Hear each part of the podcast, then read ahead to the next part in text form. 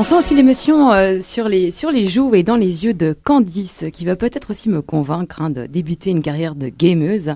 Elle s'est abîmée les yeux devant la PS4 pour jouer à Detroit Become Human, jeu vidéo franco-américain développé par Quantic Dream et paru en 2018. Alors, Candice, c'était comment cette expérience de gameuse? Oui, je sais. Vous vous demandez ce que je fais ici, dans une émission qui parle de jeux vidéo. Eh bien, moi aussi. Depuis que j'ai arrêté de jouer aux Sims, pratique qui m'a permis de développer une passion pour l'architecture d'intérieur et de comprendre qu'il fallait beaucoup d'argent pour construire une maison, il ne s'est pas passé grand-chose entre moi et les jeux vidéo.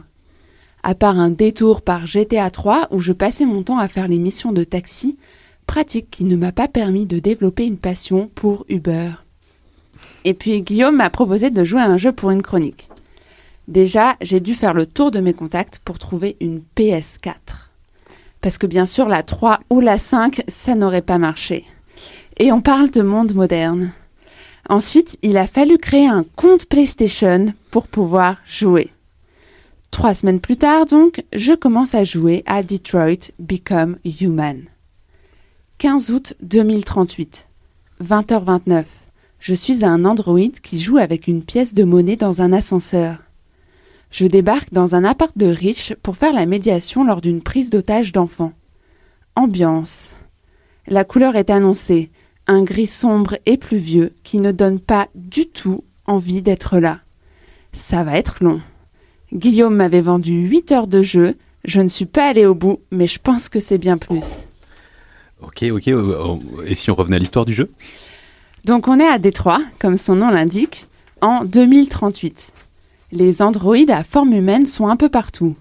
Dans les maisons, où ils sont les serviteurs, dans les transports, où ils ont leur propre place à respecter, en mode ségrégation, et dans des magasins où ils sont vendus moyennant 8000 dollars.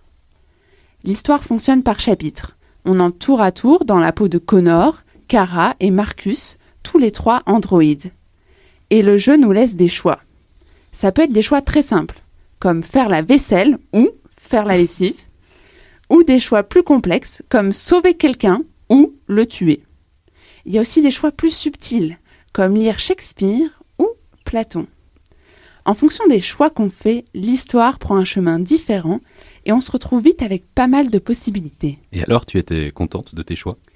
Plutôt oui.